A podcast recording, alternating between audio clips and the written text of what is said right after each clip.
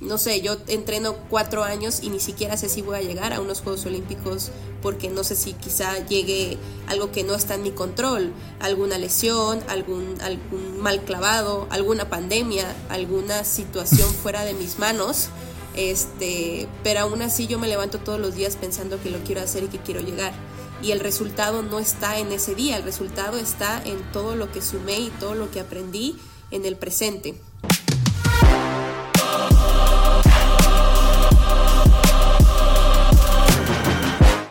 ¿Qué tal? Gusto en saludarles. Bienvenidos y bienvenidas al podcast de Junuel, que el día de hoy es un episodio muy especial porque cuento con la distinguida presencia de una medallista olímpico que ha puesto el nombre de México muy alto eh, a los niveles internacionales y más competitivos.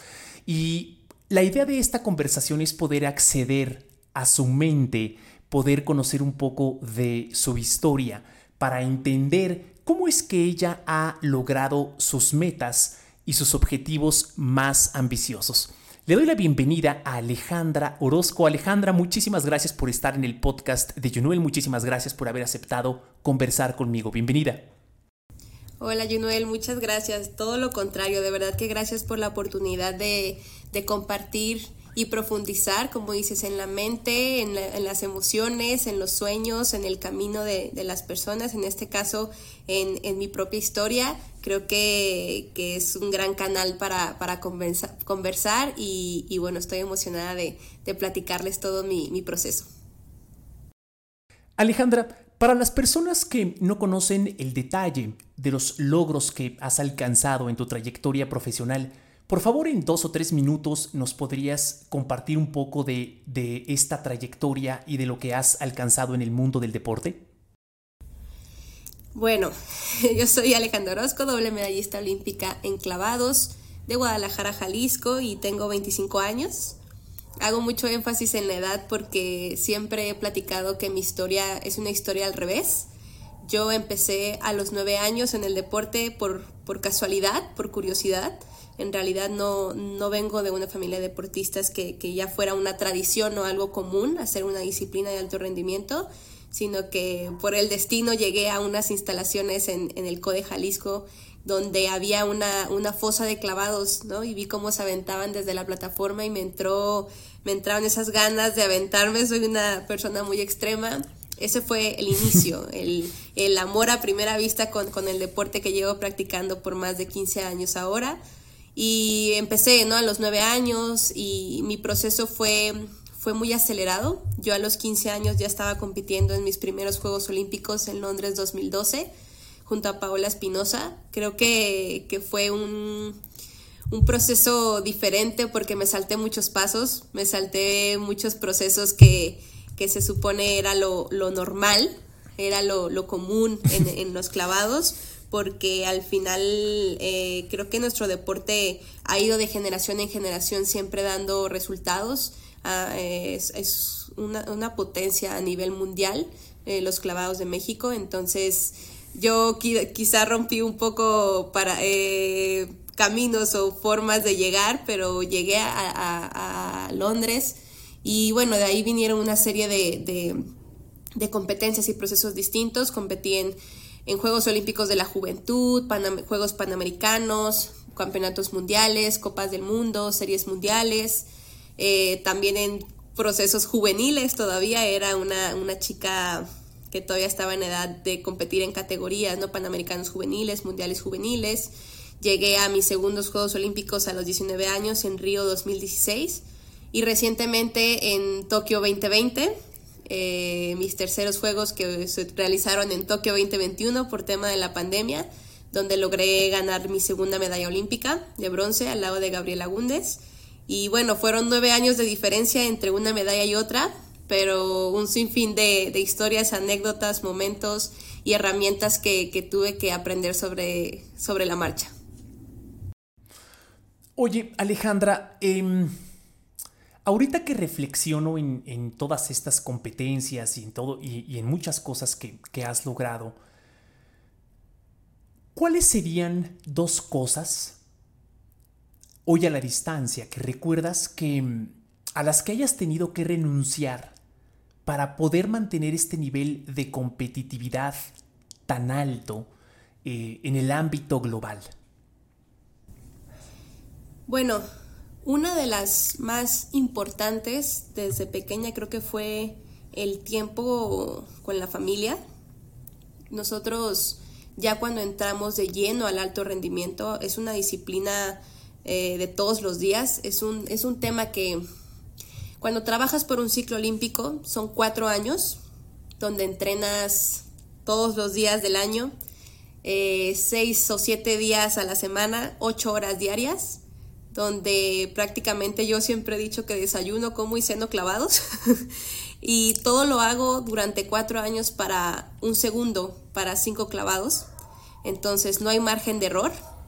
Eh, es un deporte de mucha precisión, de, mucho, de mucha constancia, de mucho esfuerzo, valentía y al final eso requiere tiempo.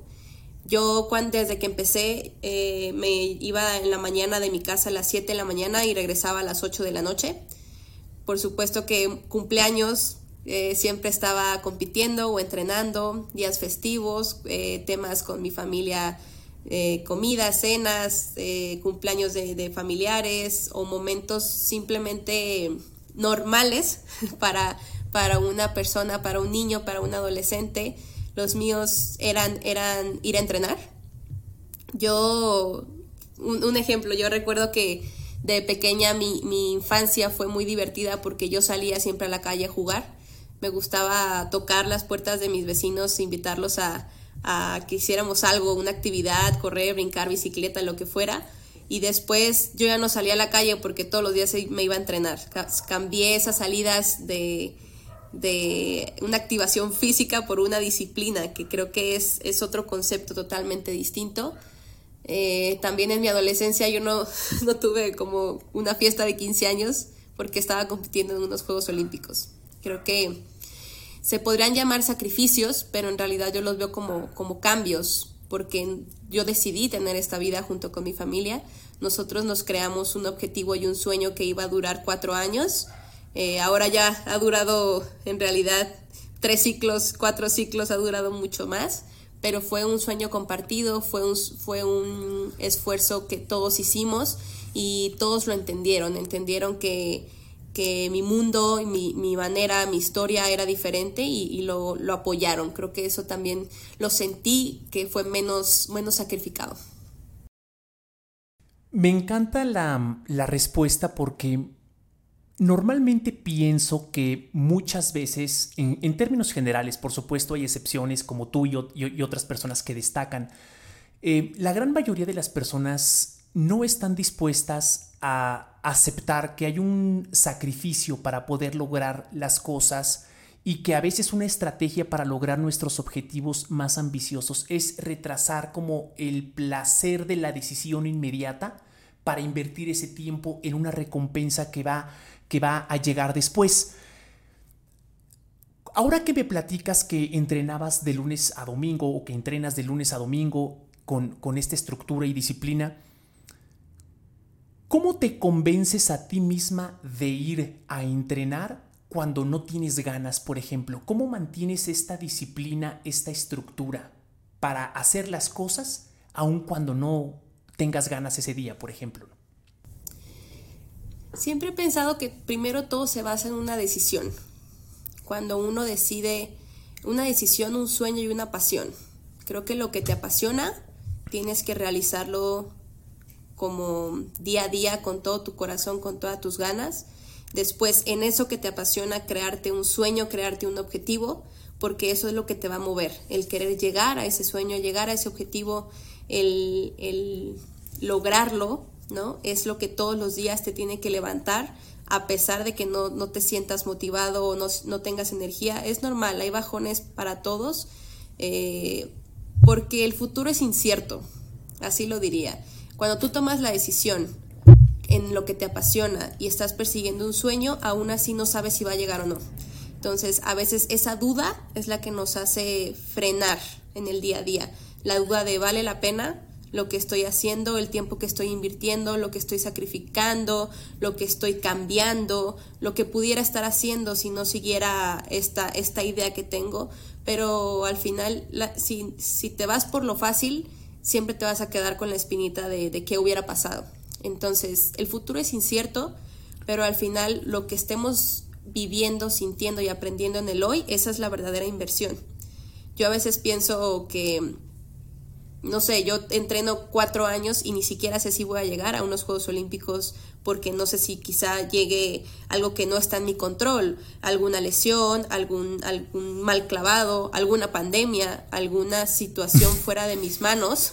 Este, pero aún así yo me levanto todos los días pensando que lo quiero hacer y que quiero llegar y el resultado no está en ese día, el resultado está en todo lo que sumé y todo lo que aprendí en el presente. Entonces, em, a veces nos aceleramos pensando, yo, como, yo lo veo como una semilla, ¿no? O sea, tienes una semilla, tienes que, ya sabes que ese es tu sueño, tu pasión, lo plantas y a veces queremos que todo sea inmediato, pero se nos olvida regarla y se nos olvida que en el proceso de regarla y de estar ahí contando constancia y estar con esa perseverancia o, esa actitud positiva, aunque a veces es trillado, pero, pero creo que sí siempre hay algo bueno que rescatar en el día a día, entonces eso es lo que va a hacer que poco a poco salga la planta y después te dé el fruto. Y en realidad cuando ya tengas el fruto, cuando ya tengas el árbol, cuando ya tengas es, ese eso material, te vas a dar cuenta que la experiencia no fue, no, no la viviste en ese día, sino que la viviste durante todos esos años. Siento que a veces eso es lo que nos olvidamos, pero es lo que nos debe de mover, la pasión, el sueño, una decisión. Y en mi caso quizá lo, lo empecé muy chica eh, con estas decisiones, estas metas, objetivos, pero creo que nunca es tarde y siempre se puede cambiar, hacer, deshacer, adaptarse, pero siempre guiándose por, por, es, por esas corazonadas y esos sueños, no ir solo a la deriva. Ese tiempo de espera en ver los primeros resultados, las primeras competencias que empiezas a ganar, pues esencialmente es un proceso en donde la paciencia es un componente importante. ¿La paciencia consideras que ha estado en ti desde siempre o la has ido cultivando en el tiempo conforme has ido comprendiendo mejor cómo son los procesos de entrenamiento, cada cuándo sucede una competencia, etcétera? Ha sido sobre la marcha. la verdad que yo soy una, una mujer, una atleta que siempre quiero solucionar eh, todo. Mi, mi, tema es siempre hay una solución. Entonces a veces también eso de querer una solución inmediata. Si hay un error en un clavado, quiero, quiero hacerlo perfecto en ese día, en ese momento. Y, y no importa si tengo que hacer 10 o 20, quiero hacerlo perfecto.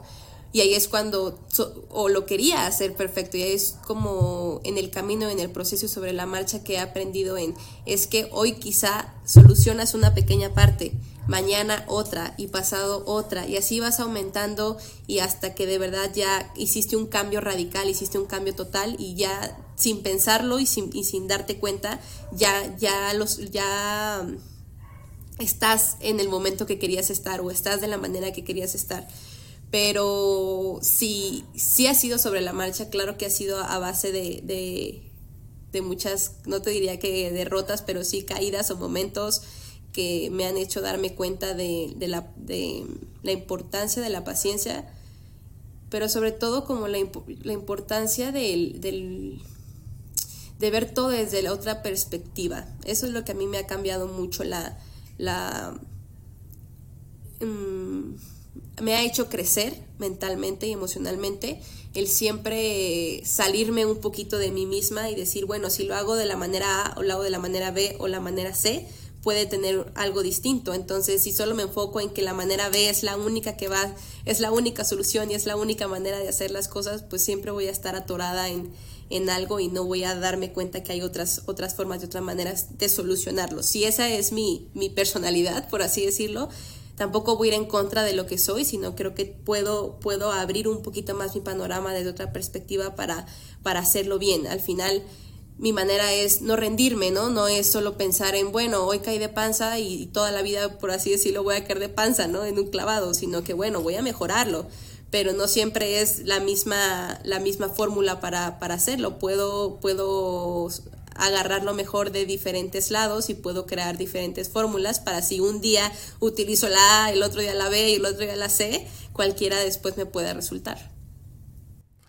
Oye, qué, qué, qué bonita manera de pensar porque nos, nos, da como esperanza o una luz de que si prestamos atención de cuál fue el error que cometimos, lo analizamos y nos enfocamos en corregirlo, por un lado, pues lo vamos a intentar mejor la siguiente ocasión y por el otro, cultivar la flexibilidad de que hay distintos caminos para llegar al mismo resultado. 4.5 más 4.5 es 9, o 5 más 4, o 3 por 3. O sea, en realidad hay muchas maneras de llegar al mismo resultado que esencialmente eh, es, lo que nos acabas de compartir y, y que definitivamente tenemos que cultivar, ¿no te parece?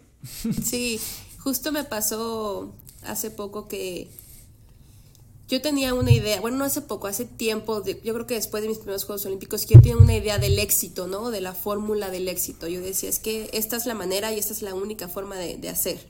Cuando yo empecé, que mi vida y mi, y mi, proceso fue distinto, yo tuve, claro, que una confusión y un choque interno porque yo estaba de alguna manera segura que, que no existía otra manera, que esa era la única fórmula para llegar.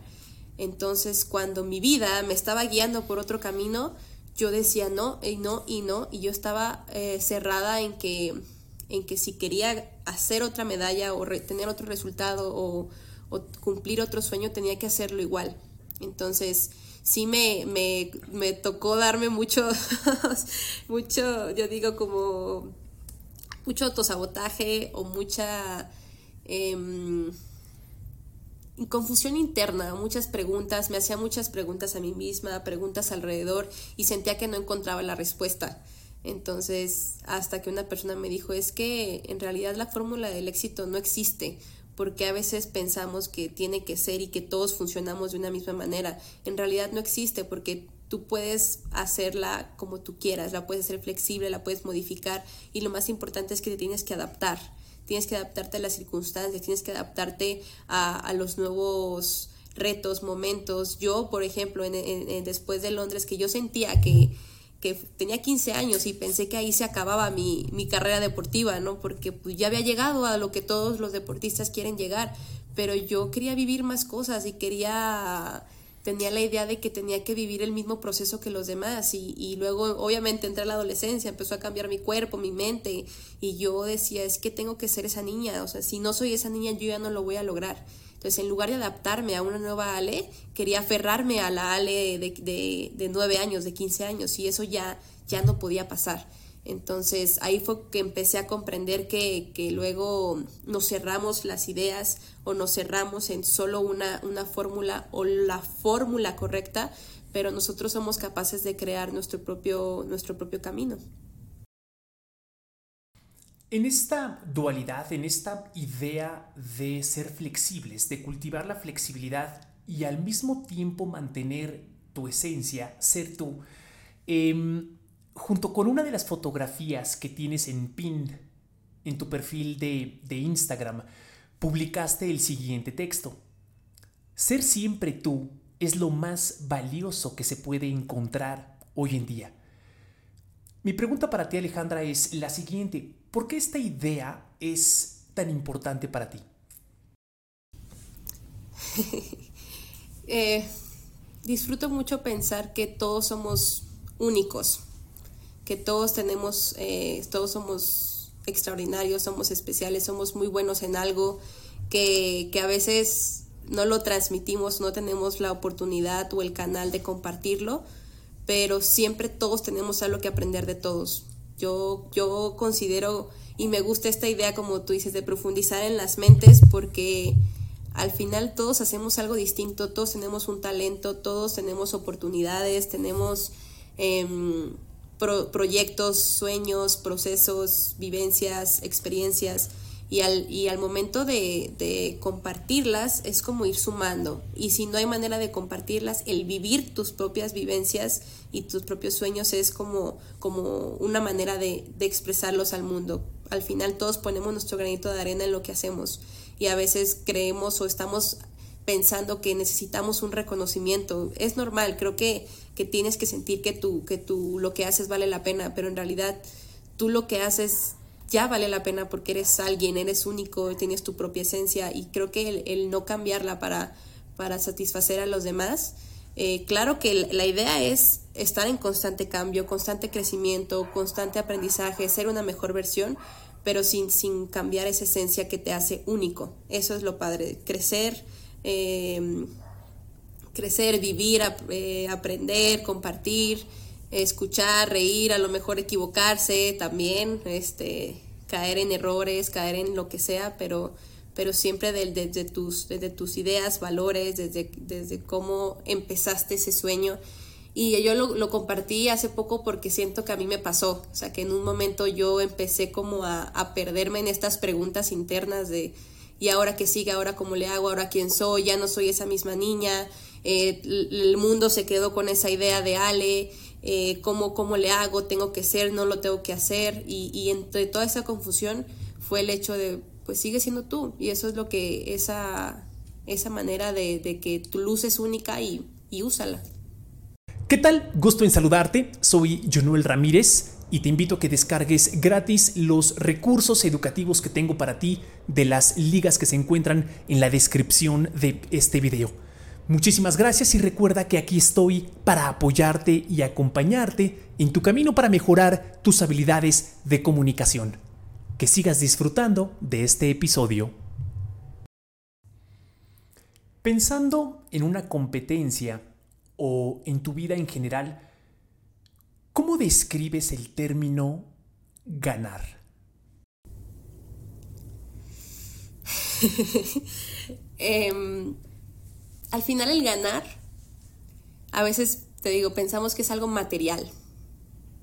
Yo, yo luego me da risa de repente cuando ya ahorita tengo las medallas, ¿no? O sea, las medallas y las agarro y, y normalmente cuando las, las muestro o me dicen, ¿puedo ver tu medalla? La comparto, sí, agárrala, tómala, este, siente, ay no, pero no, no, no, adelante, ¿no? Alguien me dice una vez, ¿me la puedo llevar? adelante, llévatela si quieres pero ese no, tiene el mismo valor para ti que para mí. Porque tú podrás pensar que es un metal, que gané un metal, pero en realidad yo gané cuatro años de mi vida, cuatro, ocho, eh, quince años en, ahorita que llevo haciendo deporte, eso es lo que verdaderamente gané.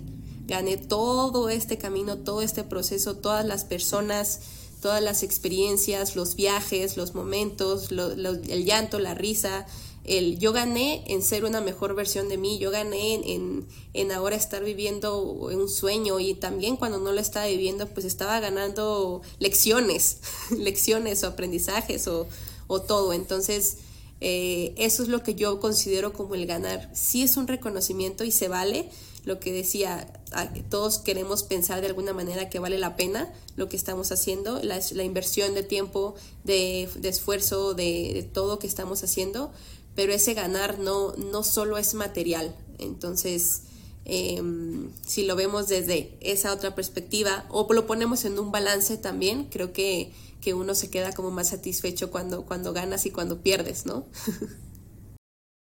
Oye, y qué poderoso tener una medalla con ese significado, porque por, por lo que entiendo, en los momentos más difíciles de la vida, un buen hábito es recordar los logros y las victorias del pasado para que nosotros veamos esa evidencia de que podemos salir adelante de la adversidad. Esto lo comento porque el día que tú enfrentes tu siguiente adversidad y que por alguna razón pienses que es muy difícil, volteas a ver una medalla olímpica y eso te energiza y quiero pensar, este, ¿es así? ¿Has utilizado ese recurso como para recordarte a ti misma eh, eh, todo el potencial que tienes y de lo que eres capaz de lograr? Sí, y justo me pasó en este ciclo olímpico, en el proceso a Tokio, eh, en el 2017, precisamente que yo estaba pasando por una situación que viví en la Ciudad de México, me regresé a mi casa y en realidad yo estaba a punto de tirar la toalla, yo ya me iba a retirar venía de los Juegos Olímpicos de Río y no lo, no lo, no lo viví o no lo sentí o no pasó lo que yo creía que había entrenado para que sucediera y al final dije, bueno, lo intentaste, hasta aquí está bien. Yo seguía en esta confusión interna, me regresé, estaba ya con mi familia y llegué al punto de yo no quería hablar de clavados. Y fue y todo el mundo me decía, pero ¿cómo de desayunar, comer y cenar y qué es lo que más te apasiona los clavados? Hoy en día no quieres hablar de eso. Y yo no estaba frustrada, no lo quería eh, afrontar, yo sentía que, que, ya mi tiempo había pasado y que a lo mejor era, era momento de intentar otras cosas. Y me tomé unos meses también, creo que se vale, de, desintoxicarme de, de esta mm, introspección y, estar analizando todas, ahora sí que de distintos ángulos, todas las situaciones que estaba pasando tanto fuera como dentro. Y cuando, cuando decidí regresar, cuando me insistieron también aquí de, es que es lo que más te apasiona, disfrútalo, regresa, vívelo, ¿por qué piensas que no? Tienes un camino por delante y que yo también me hice esas preguntas, la idea fue voltear para atrás. Y ahí entendí que a veces el ser humano y muchas personas nos gusta y pensamos solo en ver hacia adelante, solo en ver en lo que viene, en lo que sigue, en el futuro, en, el, en el, mañana, en, lo que va a llegar. Y a veces si nos frenamos y vemos hacia atrás también todo lo que hemos recorrido, ese es el verdadero impulso. Una vez alguien me dijo, recuerda el pasado para que vivas el presente y sueñes con el futuro. Entonces, eh, el voltear para atrás es muy interesante, el, ver desde los inicios. Eso, eso también es de lo que más me ha motivado, el, el por qué empecé en este deporte, el por qué empecé con este sueño, el por qué empecé con esta idea, todo lo que he logrado, he vivido, he pasado y todo lo que quiero llegar a vivir y pasar. Entonces, eh, dividir esas tres partes, pasado, presente y futuro, sumándolo al nuevo sueño y al nuevo proyecto, creo que es lo que verdaderamente te, te da esa, esas ganas de levantarte todos los días y sentir que lo estás haciendo bien. ¿En qué orden de importancia, donde uno es lo más importante para ti y tres, lo menos importante, acomodarías los siguientes términos y por qué? Talento, disciplina pasión. Híjole. Mm. Pondría la pasión primero, porque siento que eso es lo que nos, lo que nos mueve, es lo principal. O sea, verdaderamente lo que te hace que te palpite el corazón y la mente y lo que hace que te muevas todos los días, lo que hace que, que vivas el día a día, algo tiene que, apasionar, que mover, que hacer sentir, que, ilusionar. No sé, la, pasión siento que es sumamente importante en todos los sentidos, o sea, a veces no solo en, en una cosa, sino que te apasione este, si es un tema familiar, que te apasione si es un tema de pareja, que te apasione si es un tema laboral, que te apasione algo en un, en un tema mm, social. O sea, al final siento que eh, eh, la palabra pasión no significa que solo podemos hacer una cosa, sino que yo te diría, a mí me, a mí me apasiona estar una tarde comiendo con mi familia, ¿no? Y ese es el tema familiar. A mí me apasiona salir eh, a comer o a cenar o simplemente estar una tarde con mi pareja. Y eso es una, una pasión, ¿no? Y, o, en el entrenamiento me apasiona este, meterme a la alberca, ¿no? O me apasiona hacer un clavado y así, y así distinto, ¿no? Eso es lo que me mueve a, si yo un día me tengo que levantar, decir, bueno, tengo estos ámbitos en mi vida y, los disfruto mucho y disfruto cada parte de, ellos y es lo que me, mueve a, ir con ellos o a hacer en, en esas áreas lo que, lo que me gusta hacer y lo que me gusta hacer. Entonces, eh, la pasión, yo diría. De en segundo, la disciplina, porque, como dices, la disciplina, los hábitos, eso siempre es lo que también te va a mover cuando, cuando pierdas un poquito el foco. Eh, creo que es normal tener, dudas, perder un poco el foco, eh, de repente estar así como cansado o fastidiado con la rutina. Es todo lo vivimos, es normal, pero la disciplina es lo que, lo que ya lo vas a hacer en automático, que, que te diría que es bueno y malo, porque está padre vivir en automático, tener una rutina, porque eso te va a llevar, pero al final tienes que disfrutar las pequeñas partes de esa rutina en el día a día, ¿no? Las pequeñas partes de ir en automático. y yo pondría el último el talento, porque quizá hay muchas personas que pueden decir es que tú no tienes talento para esto o pueden, pueden comparar el talento con, con el ámbito que lo quieras ver, ¿no? El talento de todos los pintores, si tú no lo haces así, entonces no tienes talento. Si tú no lo haces de un deportista, si tú no tienes esa técnica, no tienes talento. Si tú no, y en realidad el talento es, es algo relativo, diría yo, porque también he escuchado la frase de pues la disciplina vence al talento en realidad. Entonces, Em, no necesitas, necesitas potencial, habilidades y desarrollarlas. El talento es un extra. Es padrísimo explotar tu talento, pero no es del todo lo básico. No es que si no lo tienes no puedes crear tu sueño. Desarrollalo. Desarrollalo desde, otros, desde otras áreas, eh, haz herramientas, haz habilidades, pero, pero al final no te enfoques solo en que si no eres talentoso por naturaleza, porque también se vale que yo, yo nos, nos pasa de repente eh, y que llegan alguien, a un compañero y su primer clavado le sale perfecto y Tatito sale hasta el quinto, sexto, hasta el décimo, ¿no? Pero eso no, no significa que no seas bueno, nada más es un talento diferente, un talento natural diferente, pero al final estamos entrenando en la misma alberca con las mismas oportunidades y tenemos ese, ese potencial para desarrollar.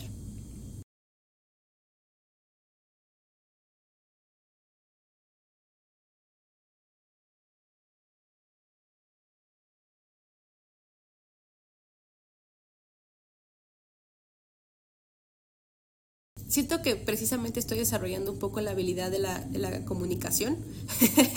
Siempre he sido, sí he sido muy eh, extrovertida, sí he sido muy, este, no sé, me gusta platicar en persona, me gusta platicar em, de muchas formas, pero sí tema tema redes, tema actualizarme, tecnología. Digo, al final son habilidades, ¿eh? porque tengo compañeros que les sale al natural el, el subir una historia en redes sociales y yo me tardo muchísimo porque no, no tengo ese, esa naturalidad, ¿no? Podrá ser algo mínimo, pero para mí es una habilidad porque también siento que puede ser un buen canal, un canal de comunicación al final de lo que quiero transmitir. Está padrísimo para mí poderme parar en una plataforma y transmitir muchas cosas, pero el, el poderlas platicar, el poderlas expresar y yo también recibir, tener una retroalimentación de todo eso, creo que, que es una de, mis ideas a futuro que, me encantaría poder desarrollar un poco más. Y bueno, de habilidades también deportivas yo creo que muchísimas. Eh, me encantaría practicar demasiados deportes, disfruto mucho eh, el correr, el running, no sé, disfruto muchas cosas que sé que todo es con el tiempo, ¿no? Ahorita también estoy enfocada en mis cuartos Juegos Olímpicos pero bueno, uno no, sabe dónde nos vaya llevando el camino. Sí. Vi un video tuyo donde, donde estás jugando básquetbol, ¿no? sí. Justo, muy chistoso, porque en mi vida había jugado básquet. Eh, claro que había ido partidos y me gusta, pero no es lo mismo estar en la cancha, ¿no? Ahora sí que ponerte en los zapatos en, en la duela es totalmente distinto, pero, pero bueno, lo disfruté muchísimo, aprendí ahí con, todos los deportistas también. Fue, fue una experiencia muy padre que a lo mejor nunca me hubiera imaginado, ¿no? Y si, y si yo quisiera desarrollar esa habilidad, también es cuestión de tener, de tener tiempo y ganas para, para hacerlo.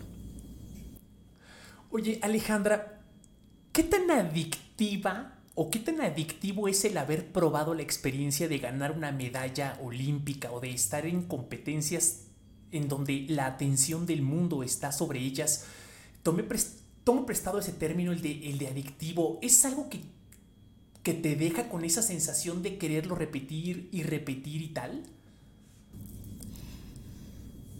Sí, pero no sé si como tema de, adicción, sino más bien como un tema de, de, que siempre queremos, o al menos acá creo que siempre queremos, mm, no sé si más, pero sí mejorar. O sea, al final nosotros, y te lo puedo asegurar cualquier bueno, no voy a generalizar, pero yo creo que la mayoría de los deportistas terminan una competencia y pueden ganar oro y aún así pensar, pero pude haber hecho esto mejor, pero aquí me equivoqué tantito, pero tuve este pequeño error, pero si hubiera hecho la punta derecha mejor, o si hubiera movido el dedo izquierdo mejor, o sea, aunque sea algo mínimo, pero siempre nos quedamos pensando en que lo, lo, podíamos haber hecho mejor, aunque ya tenemos el resultado. Y, no es, y claro que se disfruta, y claro que tuviste tu máximo, pero siento que esa es la, la, la, la cosita que a veces queda en, es que si hoy hice, si con este pequeñito error, o si yo mejorara esto, quizá no voy a hacer 300 puntos, voy a hacer 320. Entonces te mueve la idea de hacer 320. O ahora si tuve plata puedo hacer el oro. Entonces te mueve como esa idea, no solo por adicción, te digo, como que siempre ha sido más bien el crecimiento. Creo que, que está padre esa idea sin caer en un círculo, en un círculo vicioso, porque también este volvemos a lo mismo, somos seres humanos y también todos podemos cometer errores y si siempre pensamos en que estar arriba, arriba, arriba, arriba, arriba, este sin, sin poder cometer ningún error y sin poder fallar y el día que fallemos también dónde va a estar nuestra mente, ¿no? Creo que es, es con, con mucho con mucha, como dices, paciencia a nosotros mismos, pero esa es la sensación que queda como atleta, o al menos a mí me pasa mucho, y no sé si me equivoque, pero estoy casi segura que a muchos atletas también les pasa. Qué interesante, este hábito de buscar cómo mejorar es como muy importante entonces para para poder alcanzar el siguiente objetivo, incluso más ambicioso, y, continuar en este camino en, donde el, pues no, no es claro cuándo va a terminar, en este caso una carrera eh, eh, atlética, y cuando eso suceda se convierte en otra cosa y, y, se establece otro objetivo y, es un camino entonces que, que nunca terminaría. De alguna manera, te digo, creo que sí tenemos esa sensación porque crecimos de esa manera, deportivamente hablando, porque nosotros nos educamos a base de resultados, por así decirlo. Eso no nos define como personas, esas son como las dos diferencias, pero sí a veces vamos sobre ese crecimiento, esa mejora y ese todo sin perder el valorar lo que, lo que, lo que estamos viviendo o el resultado que estamos teniendo, porque también es súper importante saber ¿sí? Y me quedo satisfecho de que di mi 100%, aunque puedo mejorar la punta derecha, pero yo hoy di mi 100% y esta medalla y esto que gané hoy es muy válido, es me llena, me satisface, lo disfruto, lo, lo valoro, lo comparto, lo vivo y ya si el día de mañana decido crearme otro sueño o crearme otro objetivo o esta mejora que de alguna manera me queda, lo voy a hacer. Pero sí es como esas esas partecitas que siento que, que te quedan por una educación deportiva, más allá de todos los valores también que, hay, que hay en el deporte. Es una inversión de, de mucho decisión, de un poder de decisión distinto y sobre todo de, de una disciplina o no sé, al final es lo que te llevas para la vida, todo lo que vas a aprender. Muy bien, pues así es como comenzamos la recta final de, de esta conversación eh, si me lo permites, te hago eh, dos preguntas más. La, la penúltima sería, de todo lo que has logrado al momento, ¿de qué te sientes más orgullosa? Ay, no sé. Bueno, deportivamente hablando, o creo que esto puede ir de la mano. Para mí, Tokio los Juegos Olímpicos de Tokio de 2020-2021, creo que fue como un, un despertar de muchas situaciones, pero no solo el día que competí, sino todos los días que trabajé por, por ese, ese proceso. Mm, yo estaba, yo compito y, y, ahorita todavía trabajo y estoy, yo estoy de la mano con Gabriela Gúndez, es una, es una chica que, que es mi compañera en la plataforma de 10 metros y ella desde el día uno que decidimos trabajar, ella estaba en un proceso totalmente distinto al mío. Ella iba por sus primeros Juegos Olímpicos, yo iba por mis terceros Juegos Olímpicos, yo había tenido todo un camino de, de muchas eh, situaciones, experiencias, ella iba por esa cereza del pastel, ¿no? que quería llegar a sus primeros Juegos, a ganar una medalla, y fue como combinar de alguna manera nuestras, nuestras ideas, nuestro, nuestra base de entrenamiento muy diferente. Ella venía de Baja California Sur, yo de aquí de Guadalajara y el estar como trabajando de la mano con dos mentes muy diferentes y creo que creamos una propia. Hicimos como una tercera realidad, una tercera manera de ver las cosas y eso fue lo que nos guió todo el proceso, todos estos cuatro o cinco años, eh, aún con, con muchas situaciones que decíamos, híjole, ¿y ahora qué cambio hacemos? Porque siempre quedábamos en cuarto, ¿no? En la rayita, ¿qué podemos mejorar? ¿Qué podemos cambiar? Pero nunca nos, nos salimos de esa realidad que habíamos creado entre las dos.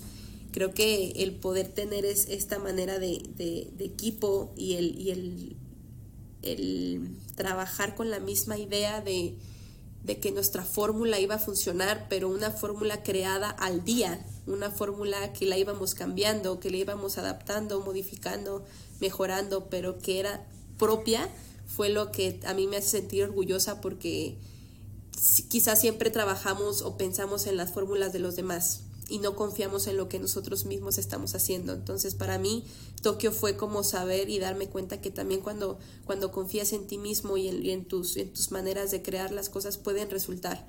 Y sobre todo, te quedas muy satisfecho de que lo hiciste con todo lo que tú sabías hacer, lo que tú habías aprendido deportivamente y personalmente también todo un reto.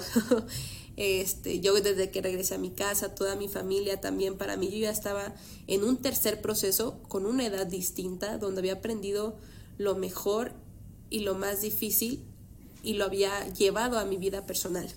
Entonces creo que todo el tiempo yo iba a la calle o yo crecía o yo caminaba y yo vivía pensando que Ale valía solo una medalla olímpica de Londres o que solo valía eh, los errores que había tenido en la alberca, cuando en realidad a mí me abrazaba mi mamá me abrazaba mi familia y me decía, yo te quiero porque eres Ale, o sea, no importa si, si el día de mañana no, ya no estás en esa plataforma, yo te voy a seguir queriendo, ¿no? Pero yo había crecido en ese mundo.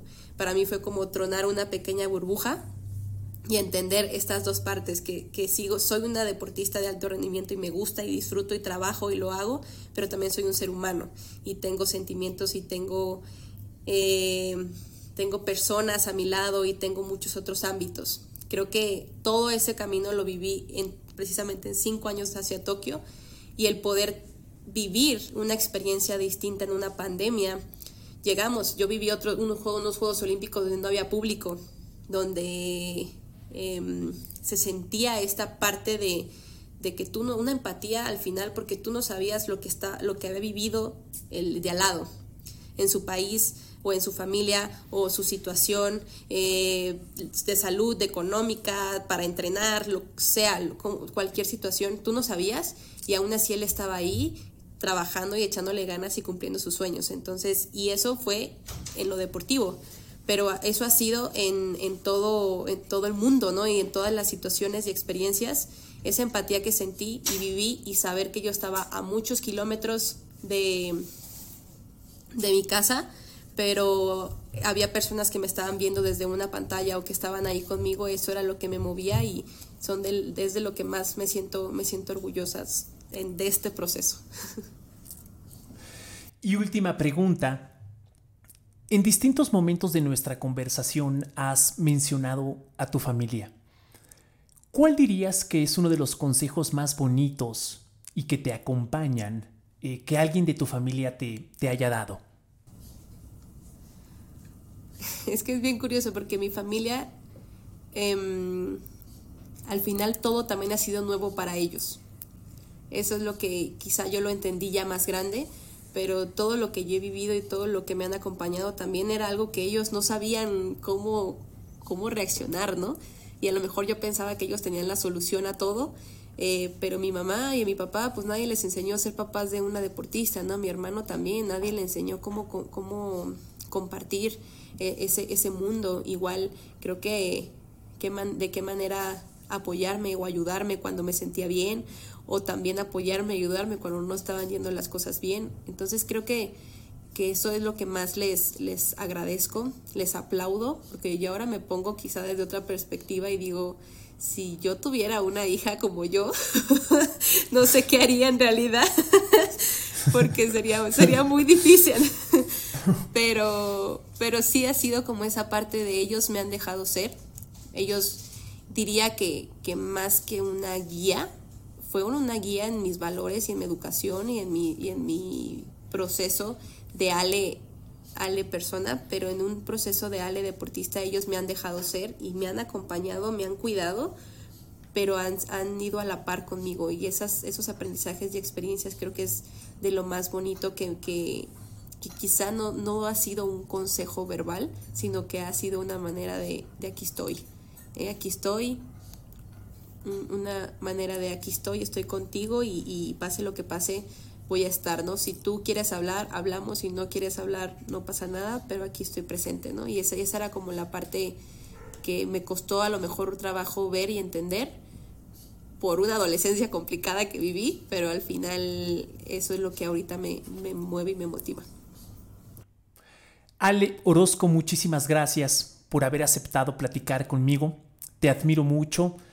Muchísimas gracias por ser un ejemplo de que eh, podemos lograr grandes cosas, metas, objetivos, eh, si establecemos un camino claro, si nos comprometemos con el proceso, si somos pacientes, si nos rodeamos de personas que también nos apoyen en los momentos más retadores, la familia, etc. Te admiro mucho y nuevamente gracias por haberme acompañado. No, al contrario, gracias por, por darme, te digo, esta oportunidad. Eh, también estoy desarrollando esta habilidad y estoy disfrutando mucho el, compartir mi historia porque sé que va a llegar el momento en que en que también si llega una niña como yo que necesite alguna palabra, algún consejo, como en su momento yo también lo, lo viví, ¿no? Lo escuché o lo, quería escuchar, creo que al final es irnos sumando entre todos y es irnos dando la mano y es y podemos poner nuestro granito de arena desde, desde nuestra trinchera. Entonces, gracias por, por darme este canal. Gracias y hasta pronto.